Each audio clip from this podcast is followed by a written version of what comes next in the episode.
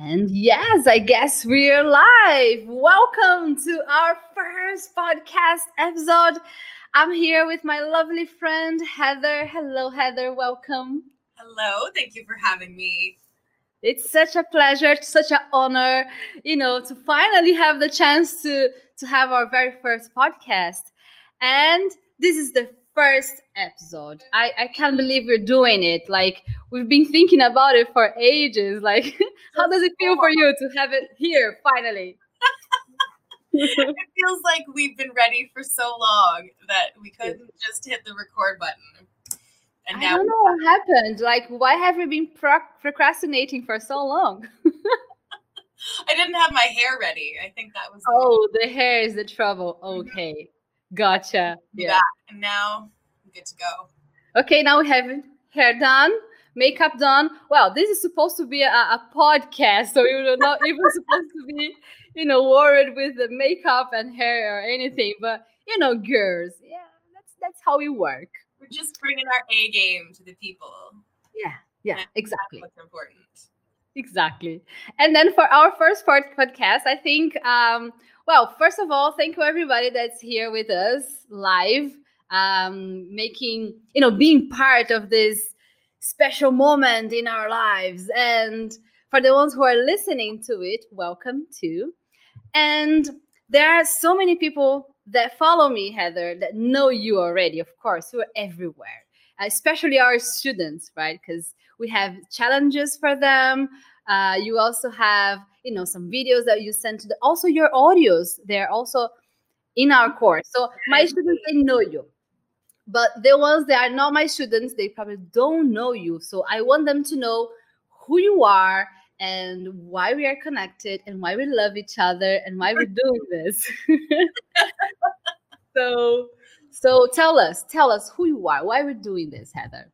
Why are we doing this? I think that Ina's mission in general to bring English to the people and the people to the world is ideal.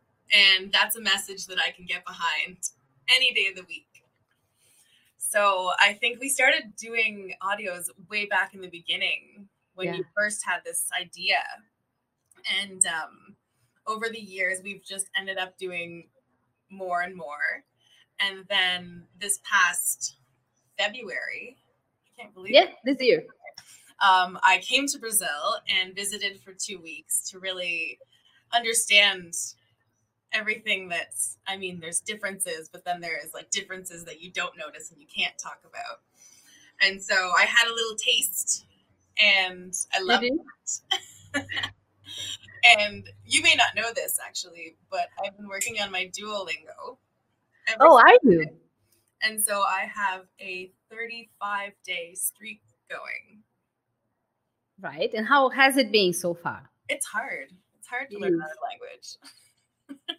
Anyways, so um, through all this, I've just fallen in love with the idea of Brazil and getting involved and helping students learn. And uh, so Ina and I have decided to just do more together because we have a good laugh.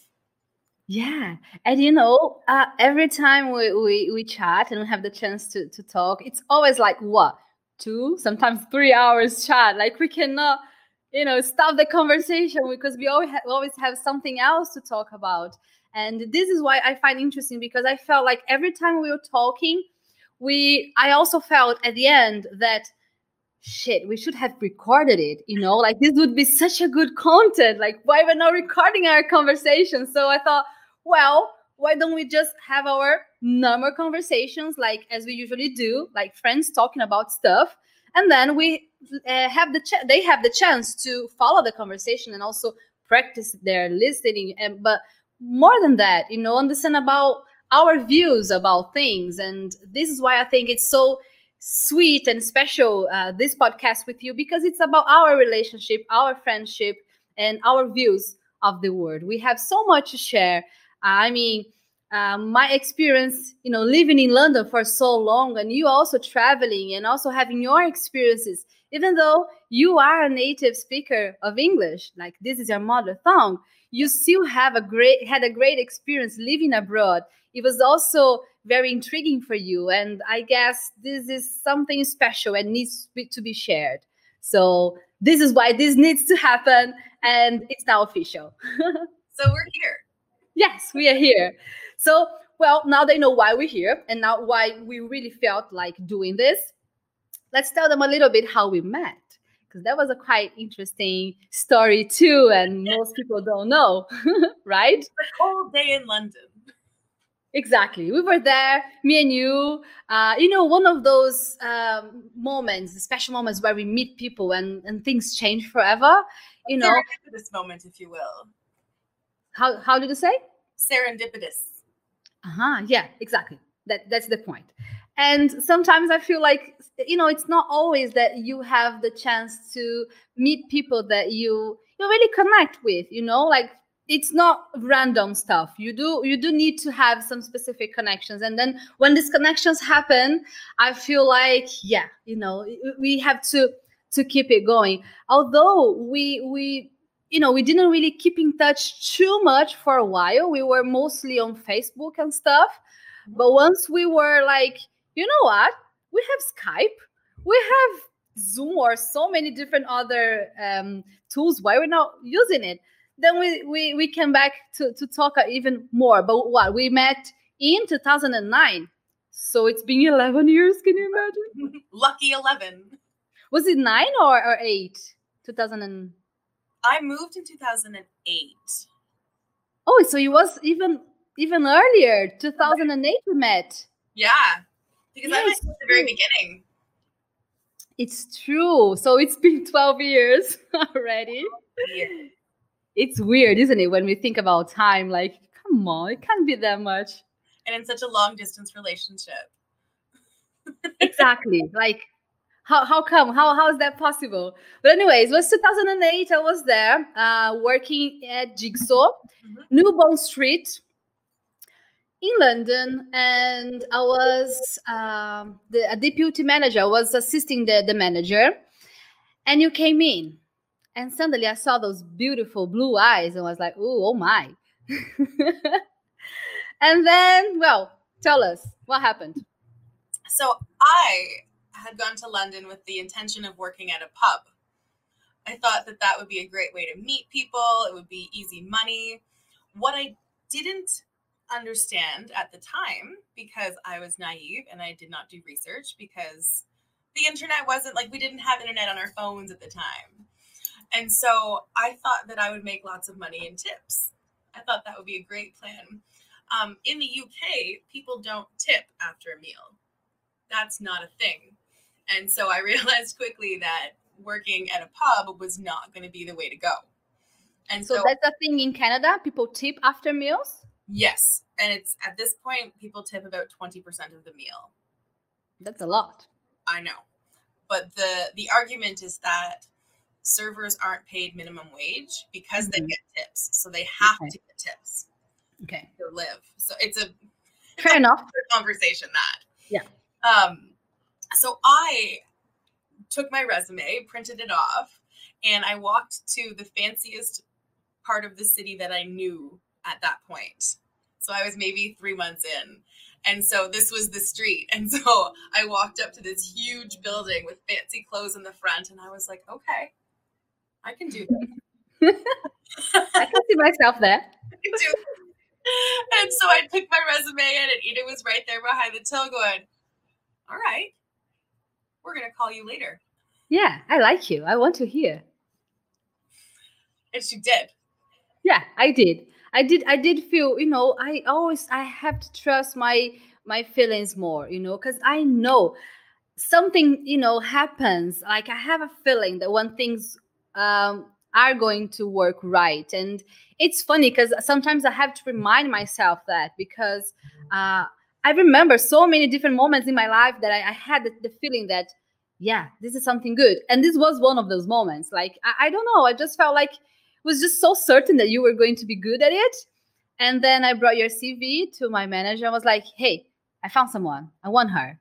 Just call her. She needs to be here tomorrow. Just like giving him orders, you know. He was like, are you sure? Can you see her here? You know, uh, around with customers, going up and down, and just yeah, yeah, just call her. She she she's, she's the one. And that's what we did. And then we hired you, and you stayed with us for a couple of months, right? How long did you stay at Jigsaw? I was at Jigsaw until I left London. Oh, for that long? So it was like what, a year or over a Um, year? A year and a half. Year and a half. Wow, that was a because you know what? I know why I have this feeling because you went to another store and I went to another store. Then then we missed a bit, you know, there's uh, some moments like we, we were always together and then we went to different stores. So that's why I have this feeling. yeah And the, the fun part about that is so many of these jigsaw stores you could walk to from each other. So Yeah. I was working at, I think it was, Kings Road. I was at King's Road. Could we walk to, no, because I would walk from Bond Street to St. Christopher's Place. Oh yeah, yeah. We were there. There was a walk distance. Uh, I I remember we used to walk between like Co- uh, Covent Garden and St. Christopher's Place, obviously, and Argyll Street. yeah. Oh, Argyll Street. I remember the numbers of the stores still too. I like, that's too that's too much. anyway, I remember the the the the codes for for the garments. Uh, yeah, 17 was pants, 18 was skirts, 10 was shirts. I remember the color codes too. Do you remember the colors? Oh, one black. Yep. Not only that, I remember the color codes from Hollister that I worked at when I was like 20. That's something interesting too. Share with us a little bit because you know that's an, uh, a difficult store to enter. I mean, I don't know. Some people they tell me that it's not easy to get into Hollister. Tell us about your experience there. Oh, well, the the truth is everything that you read. Like they hire people strictly based on looks. And they may have changed since there's been lawsuits. But um when I worked there, we used to I was so one of the guy that I lived with in London was a friend who a British friend from Canada. We went to university together. He and I worked at Hollister together. But did you do this job in Canada or in London? Um, Canada. Ah, okay. So this was this was in Canada. I thought this was in London. Okay, right. I was going to think, what a coincidence, you know? no, Hollister there. And so it's they you just walk around the mall like looking for good looking people and then you ask them if they want to come to a group interview. And so there's different levels of jobs. And so you're either a model, you're part of the impact team, or you work overnight. Right. And The models were like the very, very pretty people who wear their bikini tops at the door. Look at you. Yeah, I didn't do that. You didn't do that. Okay. I was part of the the impact team, which meant well, I clarify that, right? it doesn't matter. To be fair, like the models had an easier job, but I prefer to be folding something because it gives me something Sure. to do. Sure. And so uh, you see those big T-shirt walls in Hollister. Like somebody did that. Well, and there's the Great overnight people who are just they're there when the store's closed, and they do a lot of Mhm. folding as well. and how was it? Was it? Um, tell us the, the difference uh, between working at Hollister and working at Jigsaw. I know it's a big difference, but they probably don't know those brands. So, So the difference is that Jigsaw is a high-end brand. And so it's going to be the clientele comes in, they want service, you need to pay attention to what they want. And also with Jigsaw's particular selling model, you were constantly bringing them clothes in the fitting room. hmm Hollister's model is a more laissez-faire, shall we say, where there's no one's going to help you, so don't ask. If you can't find your t-shirt size, leave. but it's not cheap It's as not, well. I mean, no, no. of course, it's not like Jigsaw, and the, the quality of the garments are not the same, but still, it's not cheap. So, it's a quite rubbish sort of customer service, I'd say. yeah, it's a it's a great business model. It's terrible for people. Is what I would say for that one. Great conclusion.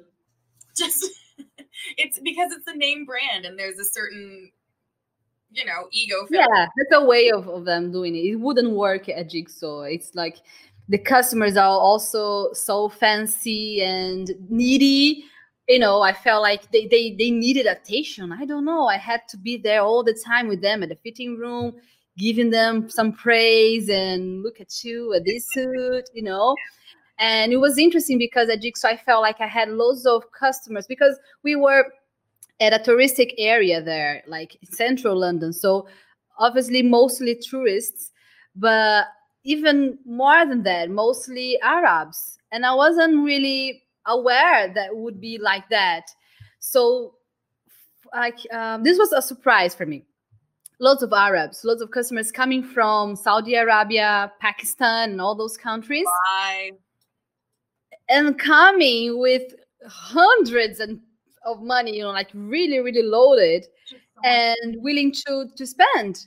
And you know, I could spot them after a while, like, hmm, she wants to spend some money. Let's give her some praise. Yeah. You know. But I also think that is their form of entertainment.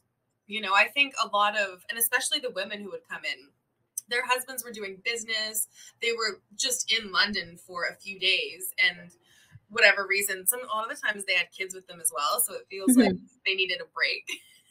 True. So I think that uh, that's their luxury is coming in and having someone just be super nice to them and telling them like, "Oh, you do look so great. This looks great. You're amazing. You're so great." Get all the colors. yeah, get all the colors. And sometimes they do. That's true. And it was funny because sometimes, like, they were coming with, oh, I don't really know how to call that in English, that specific thing that they wear, uh, all black, only eyes I out. It's a burqa. Burka. Okay, that's the same in Portuguese. I thought it wasn't a specific name. Okay, burka. That's what they wear. And then you don't know what's what's going on inside. Like, you don't know, like, you know, Okay, you can only see eyes. so this is what got me because I never knew what people wore under there, and quite frankly, I didn't really think about it. And then when women would come in, they'd have their burqa, and then you'd see underneath these just gorgeous clothes, and they're so fabulous. Honey, diamonds. Oh, Full of diamonds underneath. yeah, I see what's going on here. But Uh-huh. that too, I used to work with a girl um, when I was at the University of Ottawa, and she wore just I think the headpiece Mhm. and the the body bit. Yeah. you can see her face, but irrelevant to the story. Like a scarf. They only just take a scarf and, and, and do just like around the head. Yeah, like a head wrap. Yeah. Yeah. And so uh, she was telling me one day, like, she was like, Yeah, look what I have under here. And it was just jogging pants and a sweater. She's like, I slept in this last night. Can go out with our pajamas and just so much easier. You know what? Sometimes I, I- feel like I would have this opportunity. You know? She goes, You played yourself. Look what you're wearing. exactly. You can just go like pajamas, no makeup, and go, you know, and live your life. Yeah, yeah. and nothing, nothing's wrong like but sometimes as well like if you you know depending on the person uh when they go to the fitting rooms and then you're there helping them and you see like good makeup. Like you can spot you can see like right this is not ordinary average makeup. I And can see. Before YouTube tutorials on how oh to that's true that's stuff. true. 12 years ago we didn't have that. And trust me they were good at, at that. And you, you can see straight away when someone's wearing good makeup. That's first thing. Second i have never had the chance of you know having like the opportunity to to see people with so many diamonds. I didn't even know what carats were you know at that time. You know what i mean? And Oh, then uh, yeah just full of diamonds underneath. And i was i kept thinking like why are they wearing this underneath? Nobody can see it. But obviously when they have the the private time i don't know exactly how it works uh, when they are having their moments. But of course they they take it out and then they hang out between themselves right Mhm. so there were times when this would have been at uh, the King's Road because Yannick was the only man there and he was the Yeah. manager. And so sometimes we would have groups of women come in and uh, we would kick him out of the store. and so they could do whatever they wanted freely. Yeah. So yeah the kids run amok and whatever. And uh, we'd have three or four in the fits and it would be a lot of fun. because they wanted to doll up and spend and we're happy to get rid of the manager for half an hour. Can you imagine? Just like take the manager from out, out of here and let's sell a bunch of shit here. Just just don't don't mess it up. Cause yeah, they don't feel comfortable with uh, a man's presence, right? If you know they are going to take it out, men need to leave. So yeah. that was a good good shot. And it was so much more fun for us then because then you don't have to pressure anybody into anything because he's not watching. Mm-hmm, mm-hmm, exactly. Good for everybody. Yeah, just a, customers, staff, everybody's happy. Just go home. just go home. Yeah, all around win. exactly. Oh well, so that's why that's how we met. Basically, at Jigsaw, you know, having a lot of fun you know playing girl stuff and i did have some fun there you know. This was one of the most was one of the funniest moments. Not funniest but i did i did feel like i was you know i was 23 at the time or 22 or so and you know meeting people from so many different countries not only the customers that were coming from everywhere but also the staff and i was really amazed about you know this opportunity. And i really had that this is one of the things that i really miss you know because when people ask me you know do you miss london and stuff? I'm like nah i don't miss, miss the weather. I don't really miss a few things. But having this environment you know that i think only london can provide you might have a chance to to have a, a bit of that maybe in new york but it's not the same you know. London is such a cosmopolitan city, you know, and this mix of cultures. I think it's so enriching, you know, for for our lives. And I knew somehow that being there, uh, even though I didn't ha- have any idea about what was going on in my life for for you know in the future, I did have some sort of certainty here in my in my heart that being there in that environment, that situation would be something that um, would be crucial, you know, for what was coming. Did you feel the same? Did you feel that the experience was feeling sort of the same for you? Yeah, everything you just said was exactly the same. Like deciding to move to England was the easiest decision I ever made. A friend of mine said, "Hey, do you want to move to England with me or move to London with me?" And I said, "Yeah, I do." no hesitation. Her her boyfriend, the guy from Hollister, the British guy, was a travel agent at the time, and so mm-hmm. he was able to. Um, he used a different flight I had and jimmied a return flight. So mm-hmm. my flight to move from Canada to London was one hundred and seventy-three dollars. One hundred and seventy-three dollars. One seven three. Most flights are about eight hundred. Right, that was ridiculously cheap. Like really, you would you would probably spend this on Amazon so easily. Shut up. I know, but hey. it's worth it. Come on. Yeah. A, a, flight ticket. Yeah, just go for it. Why not? You know? And so um they uh they had found an, a flat for us and so I had a place to stay, yada yada yada. Um, it was very easy. Like you got you got a ticket for a very fair price, and then the place to stay. So why would you say no? I couldn't. There was literally no reason for me not to go. Yeah. And um, like a year or two before, another friend of mine had visited. Um, she was in Glasgow in Scotland. Mm-hmm. No, Edinburgh in Scotland. Mm-hmm, mm-hmm. She was there for a semester. And three weeks in, she called and was like, I love it here. You'd love it. It's so much fun. All the boys have cute accents. They, they do. and so, like, my family is from Glasgow. And that's why my name's Heather. It's a Scottish flower. It's a whole thing. Oh, I think I missed that. But anyways, continue. Right. And so I uh, I was like, yeah, okay, I'll go.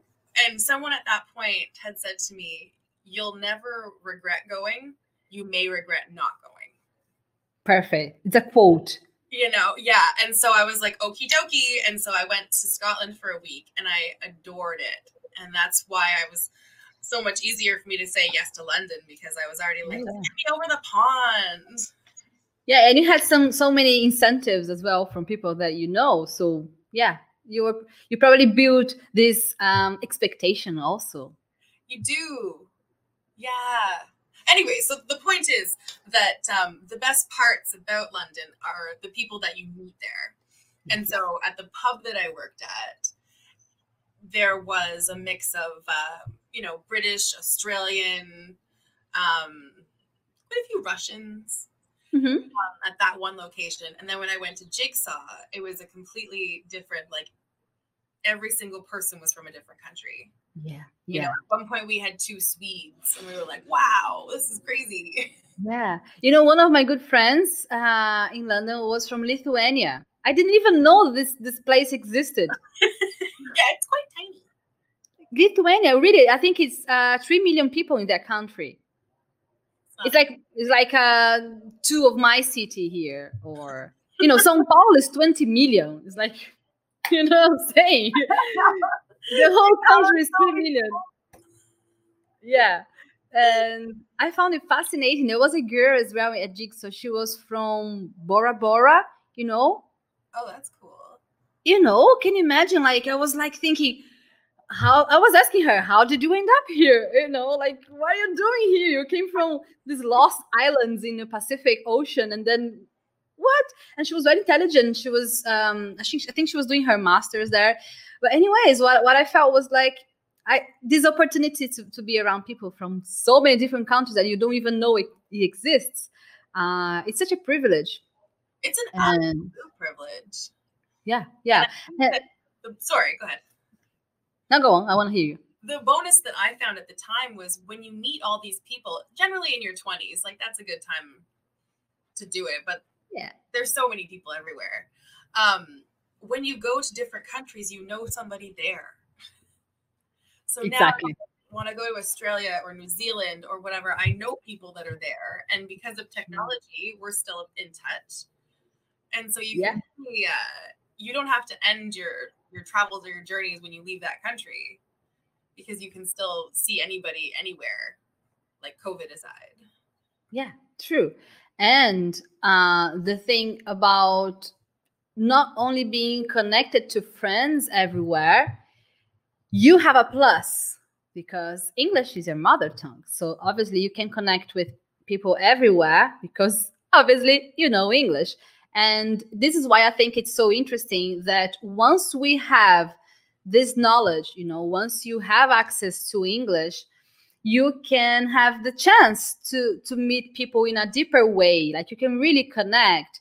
I mean if your english is not that good okay you might be able to have a, a simple conversation and stuff but once you start developing it and being really committed to your um, your learning process in the language it's such a you know a big word that opens up and uh, you know you have the chance to understand a bit more about their culture and really and really engage.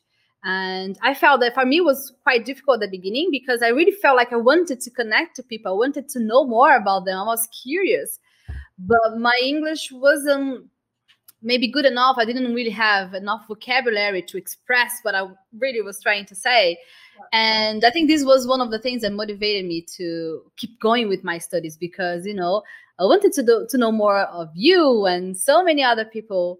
And yeah this is this is like a must. Like uh, if you don't know english like have this bear in mind that you might be missing great great great opportunities to connect and to the business you know to bring new technologies to your country. Who knows? You're gonna meet and but i But talking also- about english yeah Who knows who you're gonna meet is a real thing that we should not forget to leave out there because Mhm. there's a whole world of like English people that are waiting to date you with your sexy accents.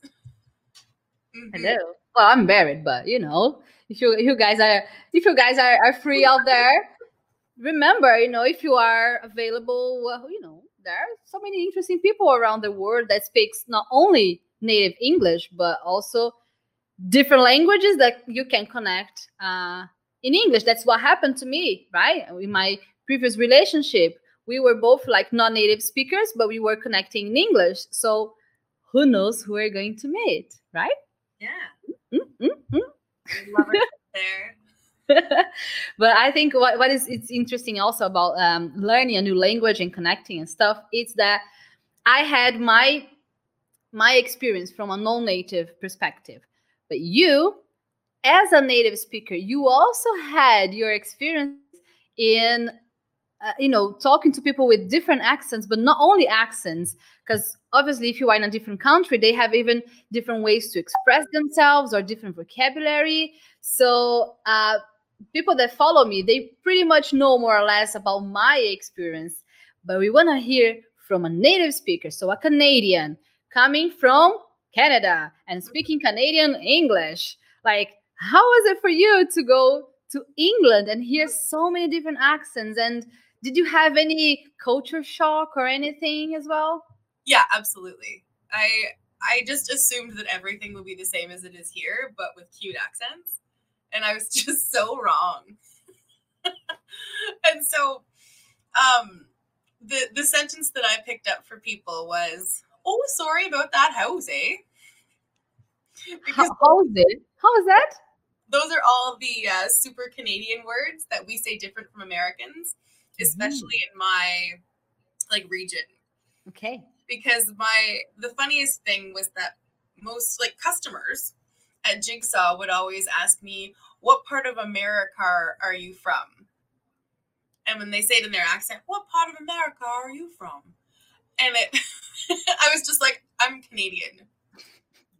yeah. I mean, and like people are familiar with the States. Like, you know that it doesn't have the best reputation all the time. And so obviously, I prefer to be known as Canadian.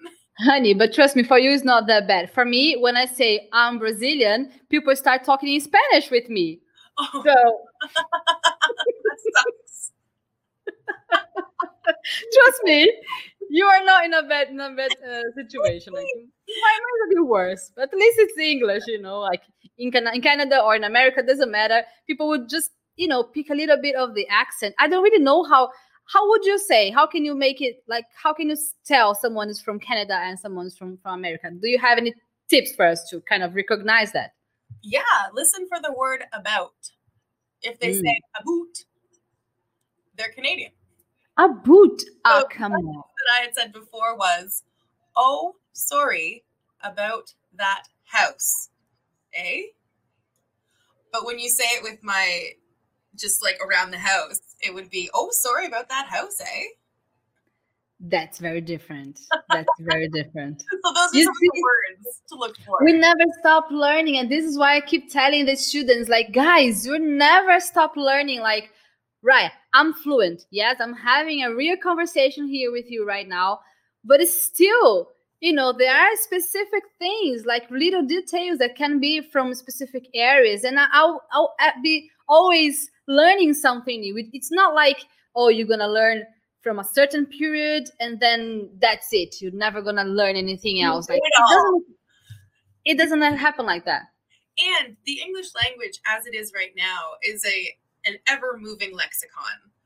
So, um, especially because of Twitter and because of texting, a lot of words are changing, things are getting shortened, we're abbreviating, and you know, words change meaning over time. So things that meant something five years ago are are different now. Mm-hmm. It's been a meme that everyone has seen, and that's changed our opinion on this word. Or, you know, maybe there's a word that you know, the word uh, retard, for example, is a word that we don't use anymore. Mm-hmm. Um, it's and some people will refer to it as the R word, but we just mm-hmm. you just don't say it, and it's a word people use to indicate it would have been mental illness at the time we used it, but we didn't know what mental illness was. It's same like Portuguese. We have the same.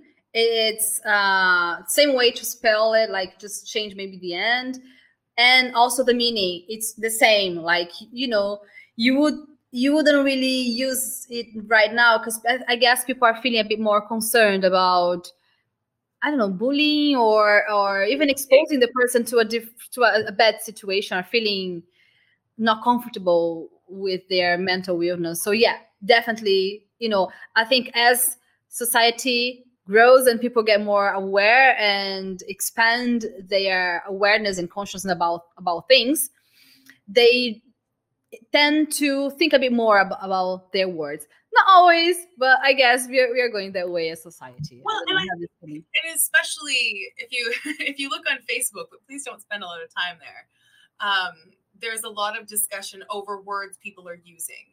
Um, what is appropriate? What's not appropriate? What um, what hurts people's feelings? What feels demeaning? You know, and I think that at some points, I think it can be a little too sensitive because not everybody can pick up on this. Like, there's still communities with words that mean one thing, and then the rest of the world still thinks it means another thing. Yeah. Because it hasn't gotten out to where it needs to be yet. So you better not go there. Like, you know, don't don't don't try words that you're not sure that you know Don't where it's gonna for go. it.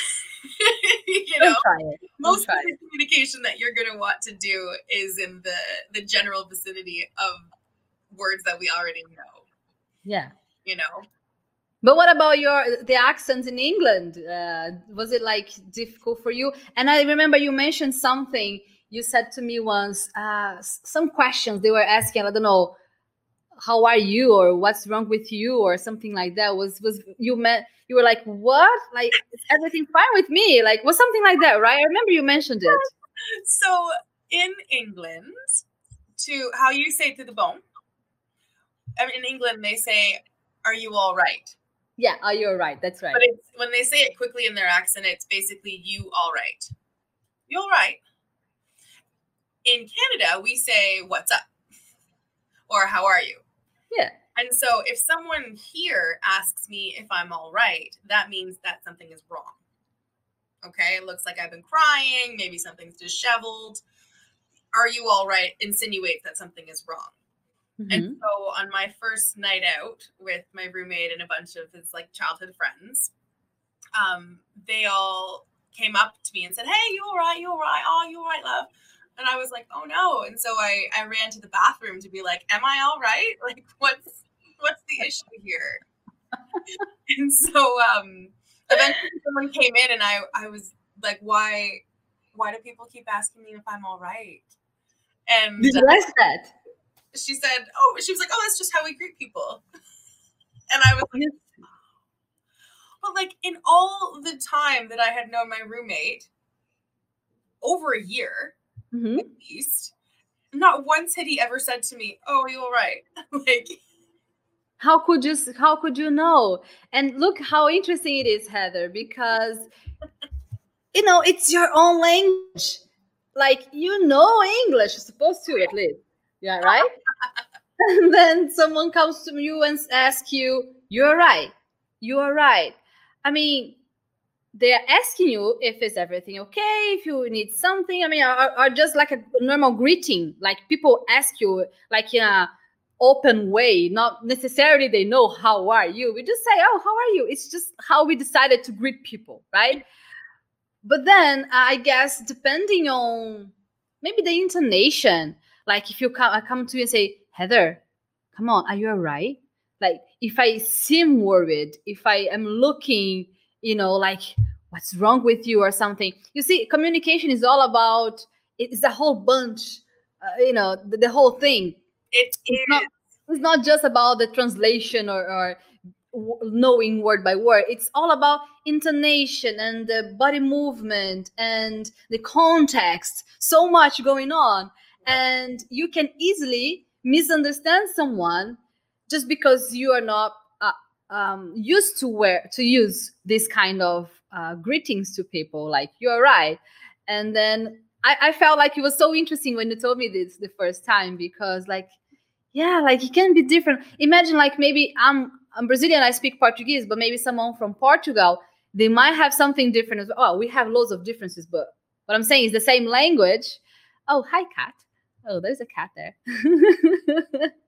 She likes to know everybody. yeah and yeah like portuguese from brazil and from portugal obviously we have many differences and i love when we can understand a bit about this as well like you're canadian but in england people might greet you in a different way Well, and it's also the how people pronounce their vowels. Because some of my first friends were Australian and New Zealand from New Zealand. Mhm. And so um the the girl from New Zealand always made me laugh because they're for whatever reason in their accent when she would say pen like the writing tool she would say pin hey yeah Where was she from? New Zealand. And so she said pin instead of pen.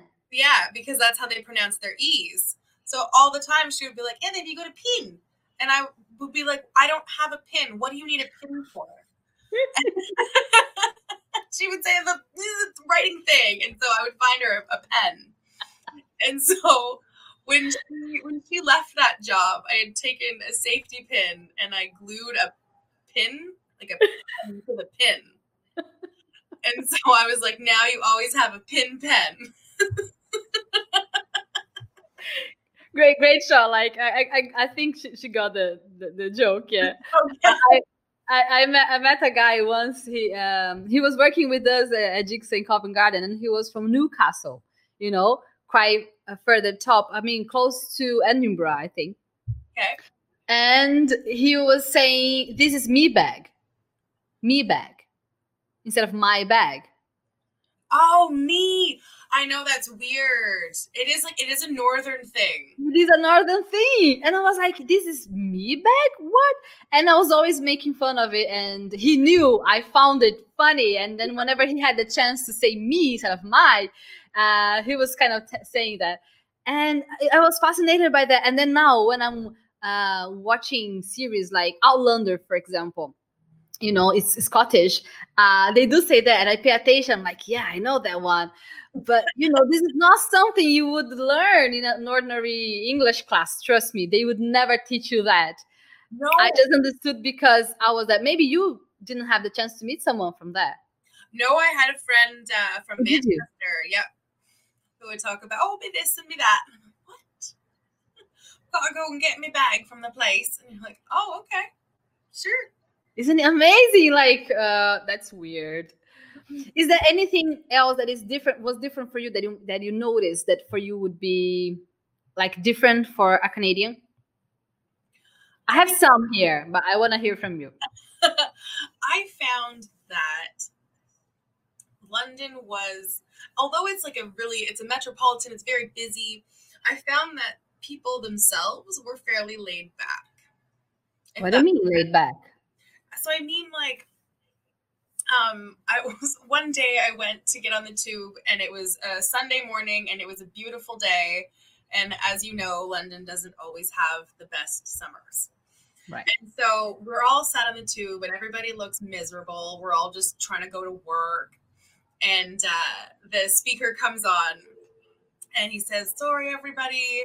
Um, we're just going to have to wait another like 15, 20 minutes. The conductor called in sick with a case of the sunshine blues. And, and, I, yes, I remember you told me that. Yeah. and everybody there just goes, ugh. Like, we're all mad that we didn't call in sick with the sunshine, you know, because we know the conductor's having a nice day with his friends. And isn't it incredible that people would call in sick just because it's sunny? Like, it's Like- the weirdest thing I've ever seen. yeah. This this would happen in london. And i have i had an experience wh- which was quite uh, similar uh that was that made me very surprised that we were well i was working at jigsaw head office at the time. So it was interesting because when it was during the winter it was uh, i don't know around nine o'clock it would be like day daytime because the daylight and around 3.30 or maybe 4 in the afternoon would be already dark. So if you are working in an office you basically don't see the sun for a few months right? Because when you get there it's dark and when you leave it's dark again. So it was it was really hard for me like really really hard. But then during the summer it's the opposite. Like it, like really really early let's say maybe 5 it's already very bright. And then it's still daylight until like 10 p.m. like the uh, the longest yeah Yeah, those are my favorite days. I know, I know. And I felt like for English people, it was such a big thing because, like, at that day, specific day, we were at the office and then it was a beautiful sunny day, really, like, it was so hot. I don't know, it was like something like 30 degrees, which is not usual for for London. Oh, for London, no. Can you imagine? And they were like, "Come on, what are we doing here inside of this office? Like there is a beautiful sunshine outside." And you know what they did? It was about I don't know after lunch, let's say one, two o'clock. Um, the the the whole the manager, the CEO of the of the company, he came and he said, "You know what? It's the um, I'm I'm he, he bought says how ice cream for everybody." Everybody got like ice cream and then he said you can go. Just go to the park. Just leave the office. We can you can come back tomorrow. And i was shocked. I was like i had so much to do anyway. But i was like what? You asking us to go home with our ice creams because it's sunny? I would never it would never happen in brazil you know? It was shocking. When you say it like that, you want us to go home early with our ice creams because it's sunny. You know That, and British people, you know? Ah, fuck it. It's a nice day. Let's. yeah you know you, you mentioned a very very very interesting point and it's true it's totally true and i'm i'm sure anyone who had the chance to live a little bit in england they would totally agree with us you know and i find because that's not um that doesn't that doesn't happen here and i will No. say what you've described about the early mornings and the the sunshine Yeah. That is canada's years you know? Uh-huh. so yeah i think for you it's even harder. So our winter especially in ottawa where i live like it's gonna start short the days are gonna start shortening and it's gonna get really cold for like six months. So now september how is it now? It's we still have sunshine but it's cold. So you don't have all those sunny days as you were showing us in our in our instagram stories anymore? No. Well, no, actually this morning there was a pretty good sun. It had a cool funnel. nice nice Yes. But now from now on, like September, October is gonna start getting colder and colder. And then um how, how short is the day? I mean the daylight for you. How does it work? So we'll we change our clocks, I believe, on Halloween. So at the Mm. end of October we'll set our clocks behind. Behind. Okay. there's a little there's a little saying. It's uh, spring forward and fall back.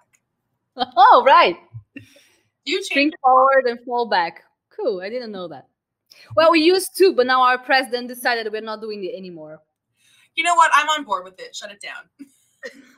Stop this. I have to remember this stupid rhyme. Just make our life easier. Yeah, but we used to, but I, I used to like it because the day would be longer. Now we don't, we don't really have that anymore. But anyways. because I think what happens after that, then it gets because they shorten it and say your day is like you work till four or five, like Mhm. it gets dark at maybe three thirty. 3.30 is already dark and then in the morning you have the sunlight when Seven thirty eight. okay yeah very short day plus if, if it's like really cold like it's daylight but then if you have lots of clouds and stuff and it's still very dark right? So i'm saying this because it's not like oh daylight very sunny. It doesn't mean that. It just means uh more light. Yeah, the sun is up, but not necessarily you can see it. No. Now I will I will give the snow and sun some credit on the days where there is no clouds. If you've got a clear blue sky and the sun, and you can see like a vast field of snow, wow it glistens. i can imagine i So can imagine Beautiful from the safety of a warm car or something. Mm-hmm. Mm-hmm. Mm-hmm.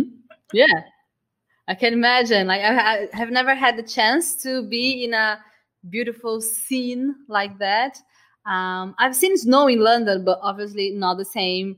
It's Like in Canada with those landscapes and stuff, it must be beautiful. It, it is, especially if you if you leave the city in the wintertime, then things get beautiful because Mm-hmm. there's all kinds of evergreen trees that have snow on it, and there's there's still you know winter birds that are kicking around, and it echoes so much more because the snow is there. So there Mm-hmm. there is beauty, just not in the city where it's slushy. I guess. Yeah, yeah. Well, and I guess this it, it's the same in every big city. Trust me. Like São Paulo, for example, you saw a little bit of it, right?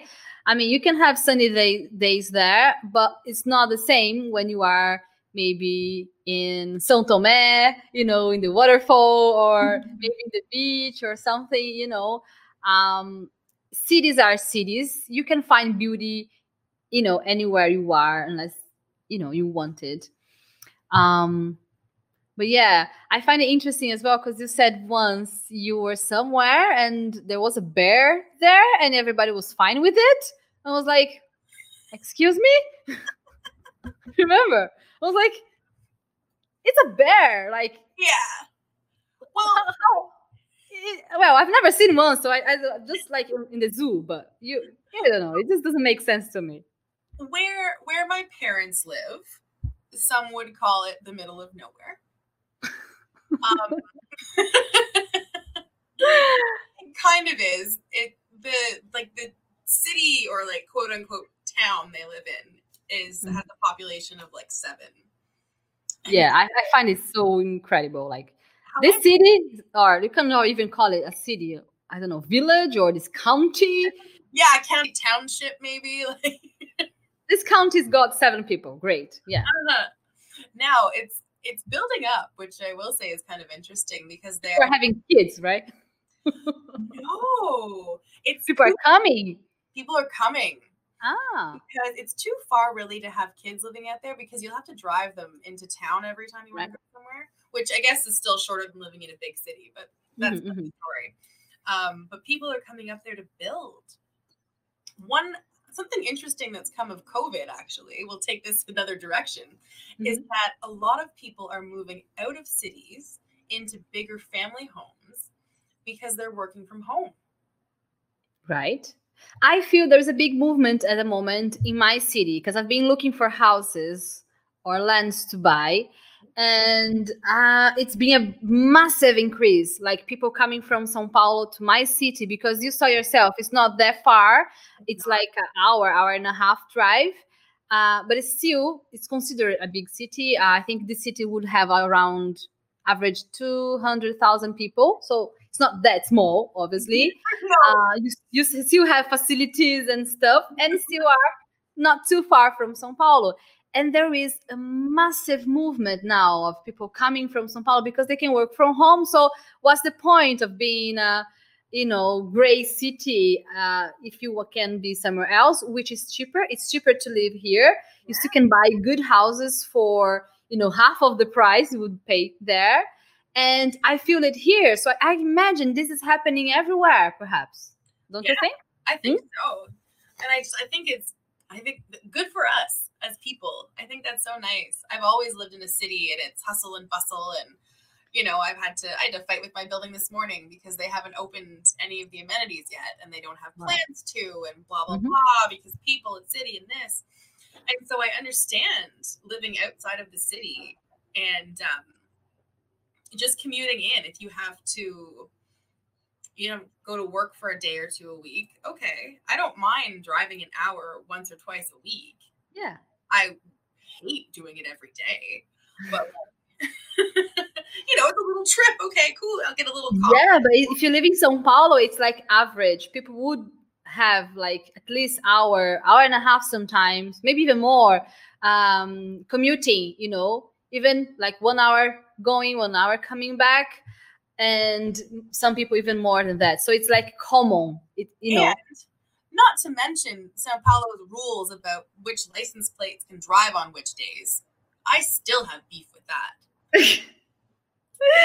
but this is because there are too many cars. They have to organize it. And I believe it, sure, but also it's crazy. I know it is. It is. I hate it. I hate that. Uh, I, I have to agree with you. You you're totally right.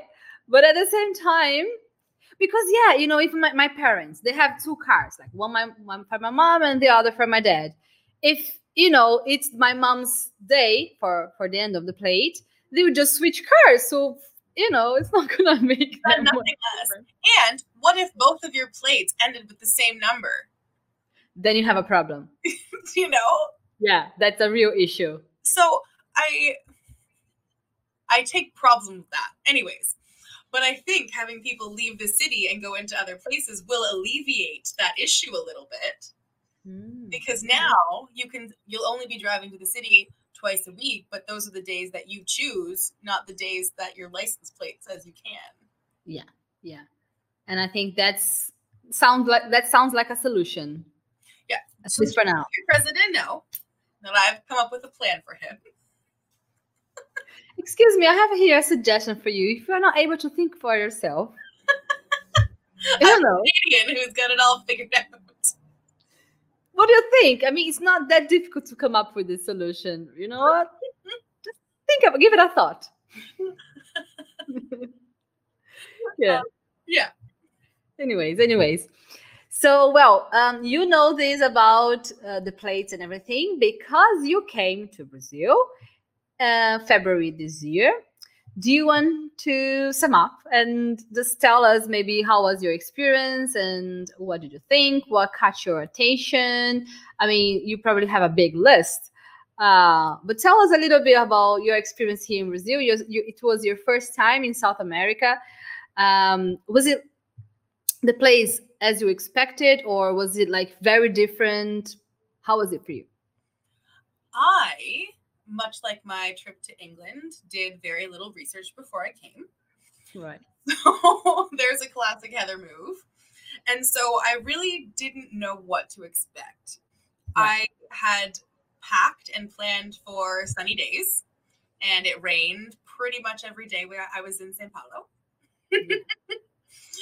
um, we we did a lot. We saw a lot.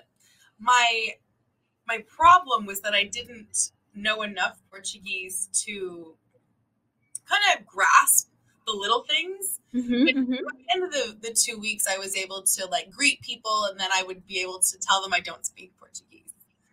And so we'd have our little our little intro sesh, and then I would see how their English is. and so, in my mind, now stay with me because this sounds stupid, but everyone that I know from Brazil speaks English fairly well. So I assumed most people in Brazil spoke English like okay. No, and, um, no, that was that was ignorant of me. Um, but I also like when I've traveled to Mexico and Cuba and, and like Spanish speaking places, mm-hmm. people there speaking English to you. But again, Heather not thinking those people are used to tourists and they generally know like the touristy stuff to say to you. Yeah, no, if you go to very very touristic places, they will probably speak English. I mean, even in São Paulo, depending on the restaurant you go, but it's not the same. I think Brazil is definitely not prepared to receive tourists because it's like even if they speak English, they won't be able to have a very real and, and long conversation. It would be just something like really simple. And that's that's sad because though like how many people you you could have met and, and connected in a, in a deeper way and you know missing yeah. opportunities. Well, and that's why I'm working on Portuguese. So when I come back, I can talk to people properly. so let's do like this. You work on your Portuguese, and I will work on teaching them English so we can meet halfway. And that's a really fun way to learn because that's what we used to do a lot of. I know we would go sit and talk just at pubs after work. And then mm-hmm. after too many drinks, you'd be like, I can't think in English anymore. Yeah, because you have to be translating all the time. And you know what is interesting is that be- you were having an, uh, um, a situation or an opportunity to see how difficult it is, for example, for Brazilians when they travel and they don't speak English. Everybody's speaking english so this is the official language at the place. Let's say england for example. Like you go there everybody's talking in english. Yeah. and then if you go you have your trip but you don't speak the language you won't really appreciate you know all that the place can bring to you. Like you go to a museum but then you are um, relying on someone to translate everything to you or uh, if you have a tourist guide, he will be speaking in English, so you won't be able to actually understand what the tourist guide is saying about, you know, the interesting pieces of the place, um, and so many other things. And I always say, if you have a, a experience like that, what happens? You come back to Brazil, and what are you're going to talk about? Your shoppings, how cheap things were there, how safe it was, and how clean. You know, this is what you talk about in your about your trip Yeah. However, if you have English, if you have this chance to connect to people, when you come back to Brazil and people ask you, How was your trip? You're gonna say, you know, how great it was, people you met, or how interesting it was, the story about the place, or the the, the food and uh, why they eat that way. You see, your your experience is much broader. You know what I'm saying? Like it's much wider because you are able to talk about meaningful things and not only oh yeah i i came back with a lot of lots of shopping because we, we find that you know devices or gadgets are much cheaper abroad so people come back yeah if you go to especially to united states or many brazilians go to miami and places like that because it's it's cheap to buy things there so when they come back they're like oh let's talk about what i what i bought. But how how shallow you know like you you it could have been much more interesting. Yeah. yeah. and i think that's a that's such a good point is that you want to be able to go somewhere and connect with the people that you meet. And i i think that was some of the best stuff that i found especially when we would stay at hostels. You know I've traveled to amsterdam and around and you would be in a hostel with a bunch of other people and like english is the common language and um, that's how you you get to talk to other people and that's how you find these connections where mm-hmm. you know somebody's sitting next to you and you're you know doing whatever drinking or whatever whatever you're doing while you're traveling yeah. but able to just strike up that conversation of hey look at this or whatever that sports team or yeah. kind of thing it's random random it's already something it's already interesting it's if you if you're traveling you're so open right? It's natural. You're traveling. You open for experiences. So it's like having a conversation with someone at the bar or something it would be just natural. So mm-hmm. yes don't miss opportunities guys. Learn english you know. We, we are having here so many different opportunities to to learn. We have our classes every tuesday where we we train our speaking. Now you can you can train here. You're listening with our conversation. You see information is out there if you really want to improve your English, things are there, but more, more than much more than that. What we want to, to bring to you in these conversations are first help you to practice your listening skills, but second and more important, to bring you our point of view of things, like uh, show you what we think about things and um, how a real interaction works. Because this is another thing, right? When you, you learn a language, you learn little pieces, but a real conversation, there are many different things happening. But I really feel like um, this podcast, this idea, uh, can come here and we can come here and show people the importance of being connected with different cultures and understanding their role in a global society right we are we are going to a, a different path now. I think globally, mm-hmm. global global citizens. Um, oh, you know, things are changing very very fast, and you have to be able to adapt. Otherwise, you're in trouble. Uh, but but much more than that, like adapting and understanding that uh, information is going fast, and if we're able to have information from the source, right? Go to whatever is is, uh, is available in English and, and connect to people straight away uh, without any barriers. Your your life would be just so much easier. You know, things would flow much much more. But understanding your role in the world, like how can I share? How can I contribute? How can I connect? How can I see? what's available in english and bring to my country like in our case in brazil okay you have uh, access to english so if you are an engineer, if you are a dentist, if you are a lawyer, whatever is your your role, right? Your mission, um, just see what's going on in your field in English. Have access to the information, and please bring us the news. Bring us the yeah. innovation. You know, we need to. Um, you know bring our country forward but we're only going to be able to do that if brazilians know english and go after information and this is you know one of the opportunities that we can see that we are global citizens and we have uh, our voice and everybody matters and everybody has work to do And I do hope that this conversation, you know, that we have here every week can enhance a little bit this uh, awareness. And to sum up, I'd like to know if anyone has any specific question for Heather. Just I want to give them the opportunity as well to share and, and interact with us.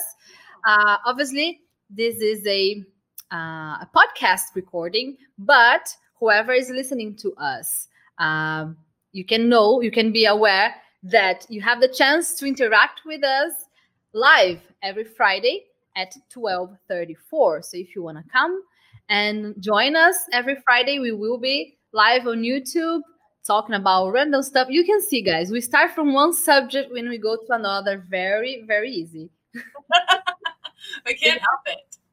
We can help it. We like, now, I, I think now they can understand why we needed to do this because this is this is how, this is how it goes. This is what, what happens when we we get to talk to each other.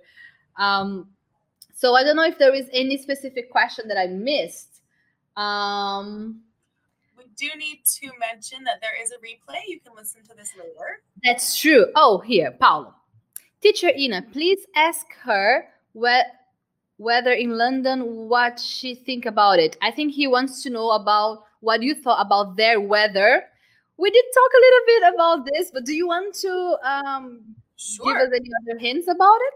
Yeah basically my my main comparison between the weather in London and the weather here is that on cold days in Canada, no matter how cold it is, you can still kind of you can run outside in a t-shirt to get something out of the mailbox and run back into your house, and then you go Burr! and then you're okay in a couple of minutes. In London, when you go outside and it's cold and you come inside, you feel like you're never going to be warm again. so dramatic. Listen. I felt that way because I'm used to I'm used to the cold, you know. I'm oh yeah. The, the minus 30, minus 40, we have wind chill. Okay, I can handle it. But that coldness gets into your bones. And I think it's because it is damp there. I have a theory about it. What do you what do you got? I'm not sure if the, the theory is, is correct, but it's my theory. Right. I felt like Britain is an island, right? Which means it will make the weather very unstable and very rainy. And I even think, like in, in Ireland, I've never been there, but I guess this is why in Ireland is worse because it's the island of the island, you see? So if you have the continent, it's more stable because you have more land and the clouds or whatever, they can kind of stabilize it and then you have more seasons. So I feel like not different countries in Europe, you have four seasons pretty much um, spread. Like you have proper spring, proper summer. Like if it's winter, it's real winter. Let's say in Germany, in Poland, these places like it's real snow, it's winter. But when it's summer, yeah, when it's summer, it's like you can go to the lake and swim, and it's good. It's, it's good uh, if it's spring, you can see flowers everywhere. Like the, you can see the seasons um, very clear. Whether in London, you didn't even have this, you didn't really have this separation between um, seasons. And I guess this is why in in Europe you have the continent, which makes things more stable weather. In London, you are in an island, and then it would be like more likely to have like rains and things coming from the ocean. You know. Is yeah. this is it a good theory? I think so. Does that make sense? Mm-hmm. it does because you're at, you're more at the whim of the sea when you're on an island, mm. right? And that's why I think the weather is more the same. Whereas, like, because we're the same, Canada, like we do get four seasons, mm-hmm. very obvious. Yeah. Mine are just divided up a little bit funny because of where I live, but you know, you get like six months of winter, two spring, two fall, four summer, yeah. That that's that's too many months, but you know what I mean. I got it. so I do think that um I think you've got something there with the island. Yeah, island is like very unstable. You see, uh, it's what happens in the in the ocean. Like things are not stable because you don't have enough land to make the, the whole process go go on properly. I don't know. This is what I figure out because I did feel like in Europe uh, things were more stable and um, the seasons were separated properly. Whether in England we didn't have that. And do you speak French? Oh, um, a little bit. I can. Yeah, because you have French in in Canada, so I guess this is why he's asking you that. Yeah, absolutely. So only like Quebec is the main French speaking area. And then um, I live in Ottawa, so it is a bilingual city because it is where the parliament is, the prime minister, etc. So, uh, je parle français un peu. Oui. but I'm not very good. Parlez-vous anglais? Parlez-vous oui. well, that's the only thing I, I know because, uh, well, this is another story, but just quickly, when uh, I went to, to France, um, my friend, she taught me that because she said, Ina, if you go and ask anyone anything in France, please start a conversation in French. So I was always, always like, bonjour, madame, bonjour, monsieur, and then just asking straight away, parlez-vous anglais? Like, do you speak English? And then if they did, I would continue the conversation in English. Uh, but there were sometimes they were like, nah, nah, I don't want to speak to you because you want to speak in English, and it was fine. But this is one, this is a very real thing. Many people tell me that it does happen like that. That's good advice. Um, and I've thought about it because, like, a because French people have a little bit, um, a little bit of a chip on their shoulder about people speaking English to them right away, just mm-hmm. because it's one of the it's a smaller language. Mm, yeah. yeah. English coming on it. Um, Brazilian hospitality. Oh yeah, remember to read the the question for the, our podcast. So Danielle asks Heather, how about the Brazilian hospitality? It was great. Yeah, well, I was the I was the the host, so yeah, yeah. how was it, Heather? Terrible. I hated every minute. No. no, she was fantastic. Everywhere I went, people fed me food and juice. Food and yeah, juice is my favorite. Absolutely. She was going crazy with our juices. And my sister, I have to tell you, my sister, she was shocked. She was like, Ina, she's so happy with the juices. And it's so interesting because we don't really give it the right value it has, you know, like we have orange everywhere. So who cares, you know? And you, every time we had like this machine, you know, for fresh orange juices, you were like, I want it. I want it. Please give me some orange juices. And it was interesting because I guess many Brazilians we don't really, you know, we take things for granted. You know, we we are humans. We always do whatever we are. But this thing with the juices, it was it was interesting. Yeah. I'm glad. I'm glad I inspired her to really feel gratitude towards her juice. Right. Last question here from Joyce. She's our student. And Joyce is asking, ah, Joyce, your question should have been in English, but anyway, I can talk with you later. Uh, she's asking, Ina, ask Heather why, uh, uh, what place she would recommend us to go and to have a intern um, experience abroad, like in um, how you call it in English, when you have like an experience abroad, like as, as a student. An exchange. Uh, yeah. yeah. A place we cannot um, miss it. Like we have to really, really visit. Any places you would recommend for that? Do you think in the world or in Canada? Well, she didn't mention, but so you you are you are free to choose. Okay, well, I would tell everyone to go to London at least once. I always tell them that. I don't know why. Okay, you don't believe me, guys. So now Heather's here to um to affirm to, to agree with me. So I tell you, just go to London, go at least for, I don't know, a few weeks if you have the chance, a month, two, whatever. If you have the chance, just please do it for yourself. Go it's to London. Yes, good for us. It, it, it was good for us. It will be good for you. I mean, you can't go wrong. Come on. Unless unless the weather is, is a real issue for you, you can't go wrong and even I think you can go for like six months, even if you don't like the weather, and then you can get through. You can suffer through any snow if you know you're going to get out of it. Yeah, yeah. Um, otherwise, where else should you go? I would say if you came to Canada, I would I, I would come to Ottawa. Actually, it's a very beautiful city, and there's a lot that it has to offer. It's also in driving distance to Montreal, Toronto. There's there's the Thousand Islands that are around here that are absolutely stunning in the summer. I really um, want to see it. Mm-hmm. And I mean, I haven't been to BC, but I also know Victoria and Tofino are some stunning places. What is BC abbreviation for? British Columbia. Hmm. Nice. Is it um, very far from where you are? Yeah, that's our west coast. So that would be it's maybe a three hour flight, but mm-hmm. a I think about a seven day drive. Okay. Wow. In fact, in Canada, we decide distance in amount of time. So it's not miles or kilometers. Someone lives four hours away. And then, four hours. And then you say, but I can do it in three and a half. of course you can. You're a good driver.